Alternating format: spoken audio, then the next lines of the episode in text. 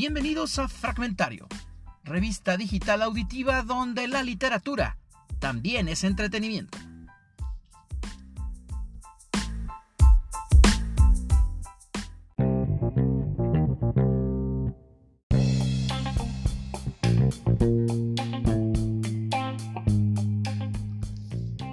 Fragmento literario.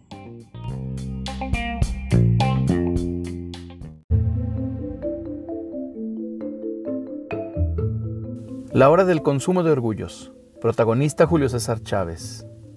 Autor Carlos Monsiváis.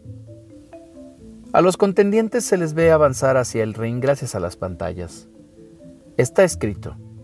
Ha concluido el tiempo y los testigos directos. La televisión ha eliminado ese dudoso privilegio y el rumor ansioso de las arenas de box. El dentro y el afuera se extinguen como categorías inapelables y en el Estadio Azteca por cortesía de los celulares, los que vinieron les refieren el ambientazo a sus amigos y familiares. Mira, se acaba de subir al ring un espontáneo con la bandera mexicana.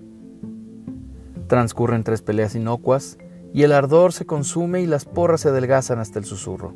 ¿Quién sabe algo del retador? El norteamericano Greg Hogan. Es un accidente de la vida, porque Jay-Z debe pelear con alguien y por eso a Hogan se le atribuyen declaraciones antimexicanas, para concederle perfil de infamia. Pero las frases hirientes ya no provocan la ira. Si eso piensa, es cosa suya. Mientras, a Jaycee lo saluda un videoclip en su honor, donde su punch es la demolición. Los encendedores se hacen cargo del fuego nuevo. El público grita, ¡Duro! ¡Duro! Y es por instantes y genuinamente el mar encrespado, el tifón, la tempestad que se añade a la espera. Una manta instruye, Chávez, we want knockout. El láser es la corona sobre el rey. Se presentan las dos banderas y todos, todos, cantan México lindo y querido. Persiste el teponaxcle. El cantante Mijares, sin duda asesorado por todos los profesores de música de secundaria, entona el himno nacional. Ahora se canta el norteamericano. La rechifla es portentosa. Nunca falta quien se acuerde de la pérdida de Texas y California y Nuevo México. Mátalo, pártele la madre, que lo mate. Rompele la madre, rompele la madre. Quiere llorar, quiere llorar. Duro con el gringo. La pelea no tiene mucho interés al decir de los expertos.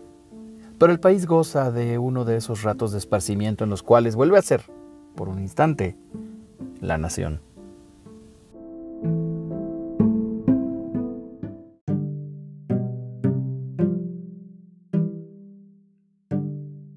Carlos Monsiváis Aceves nació el 4 de mayo de 1938 en la Ciudad de México.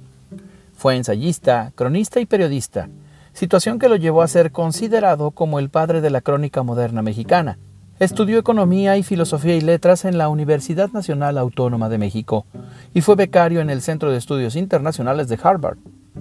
En el ámbito profesional, dirigió varios suplementos culturales y publicaciones periódicas, al tiempo que trabajaba como colaborador en importantes diarios de circulación nacional como el Excelsior, el Universal y la revista Letras Libres. Sin embargo, su principal trabajo editorial lo realizó entre 1972 y 1987, como director del suplemento La Cultura en México de la revista Siempre, desde el cual entabló varias polémicas, incluido su muy conocido debate con el ganador del Nobel, Octavio Paz.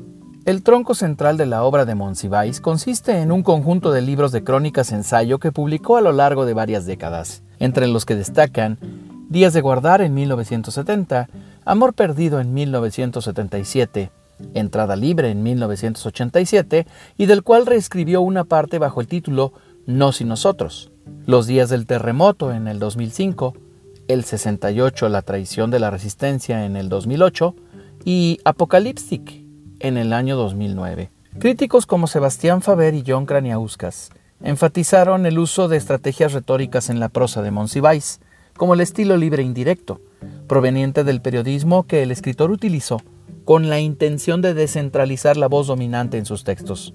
La cita comentada y la construcción de personajes que hablan desde diversos puntos de vista sociales son dos elementos que emergen en lo que algunos llaman lenguaje literario urbano en México, muy similar al nuevo periodismo representado por figuras de la talla de Truman Capote en la literatura anglosajona. Carlos Monsiváis recibió numerosos galardones como el Premio Villaurrutia en 1996, el Anagrama de Ensayo en el año 2000 y el Premio Phil de Literatura en el año 2006. También se hizo acreedor a la Medalla Gabriela Mistral en el 2001 y a la Medalla de Oro de Bellas Artes en el 2008. Participó también en la defensa de las minorías sexuales, los estudios de la cultura protestante, distintas movilizaciones sociales y electorales de la izquierda y otras causas más.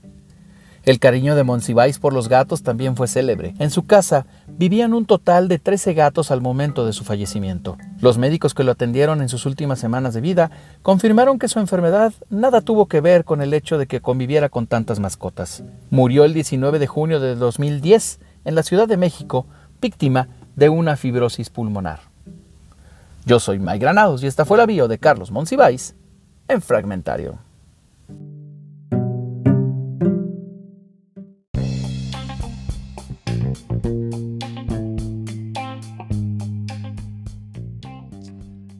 La reseña.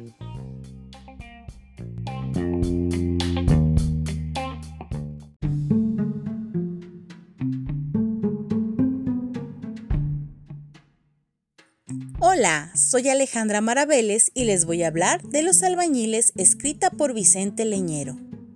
Es una novela escrita en el año 1964 que ganó el premio Biblioteca Breve en la editorial Six Barrals con ello, Leñero obtuvo el reconocimiento en el mundo de las letras. La historia gira alrededor de la muerte del velador de una construcción, don Jesús. A partir de ese momento, unos detectives realizan una pesquisa para encontrar al culpable. Entre los sospechosos se encuentra Isidro, un joven peón quien era muy amigo del anciano. Al muchacho le gustaba escuchar las historias de miedo alrededor de la fogata, ya que todos se habían retirado de la obra. O a Sergio García, un plomero quien soportaba las insinuaciones sexuales con las que acosaban a su hermana adolescente o el ingeniero Zamora, mejor conocido como Nene, quien era blanco de continuas bromas por parte de los albañiles. También encontramos al maestro de obra, Chapo Álvarez, quien internamente deseaba a la mujer de don Jesús. Mientras tanto, el investigador comienza a interrogar a cada uno de los albañiles tratando de utilizar métodos no tradicionales para lograr encontrar al asesino.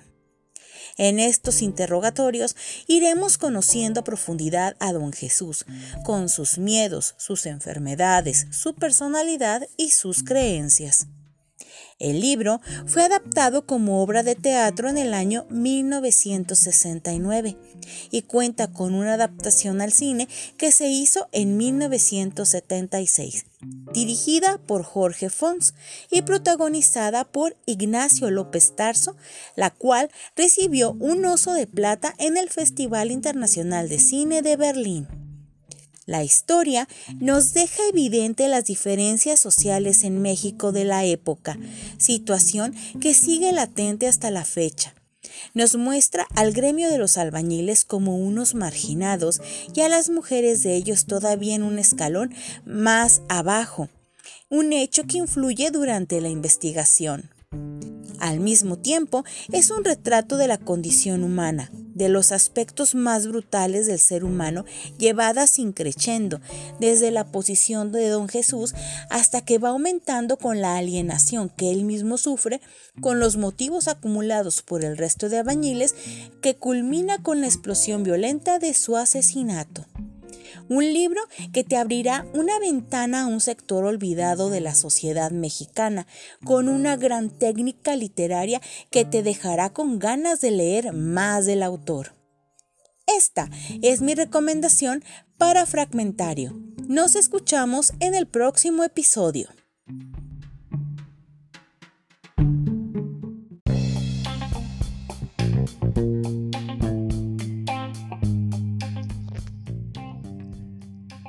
La palabra de hoy.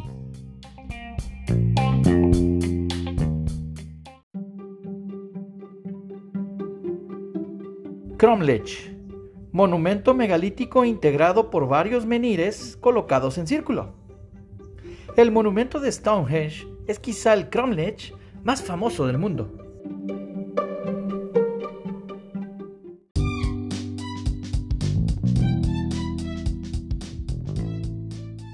Fragmentario, revista digital auditiva, y en nuestro sitio web sobre literatura, literoblastos.com, tenemos la misión de fomentar el gusto por la lectura y apoyar a escritores en ciernes a difundir sus ideas y creaciones literarias. Para continuar con esta labor, tu ayuda es muy importante. Si tú quieres ser uno de nuestros patrocinadores en este proyecto, contáctanos en los correos fragmentario.podcast.gmail.com y literoblastosoficial.gmail.com. Ahí te diremos cómo puedes adquirir la colección completa de las antologías de nuestros escritores. También estamos en redes sociales.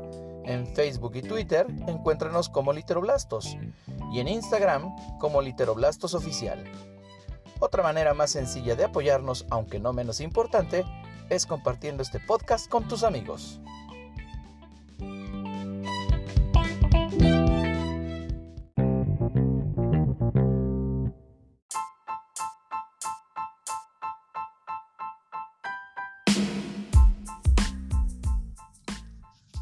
Fragmentario somos May Granados, Alejandra Maraveles y Mago Rodríguez en colaboración con Grupo de Escritores Literoblastos. Déjanos tus comentarios y sugerencias sobre nuestro programa en fragmentario.podcast.gmail.com. Muchas gracias por escucharnos. Hasta pronto.